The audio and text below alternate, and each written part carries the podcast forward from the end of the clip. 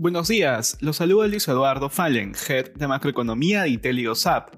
El día de hoy, lunes 5 de julio, los mercados alrededor del mundo muestran rendimientos negativos ante preocupaciones por la expansión de la variante Delta alrededor del mundo. De manera particular, en Estados Unidos, la bolsa se mantendrá cerrada el día de hoy debido a un feriado nacional. En la eurozona, los principales índices de la región caen ante los temores de que la proliferación de la variante Delta a nivel mundial pueda retrasar la recuperación económica global. Estas preocupaciones se dieron luego de que el ministro de Salud francés dijera que el país podría enfrentar una cuarta ola debido a esta nueva variante.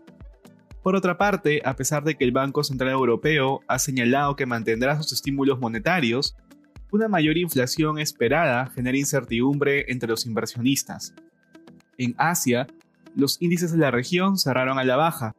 El índice de Hong Kong cayó debido principalmente a las pérdidas del sector tecnológico.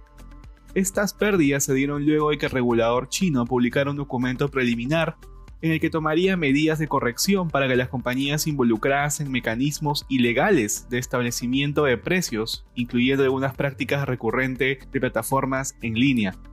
Asimismo, el Nikkei japonés cayó ante la detección de nuevos casos de COVID-19 en el país. Por este motivo, las compañías cíclicas fueron las más débiles durante la jornada.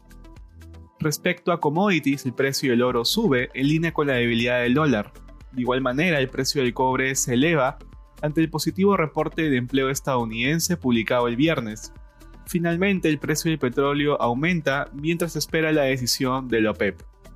Gracias por escucharnos y si tuviera alguna consulta, no duden en contactarse con su asesor.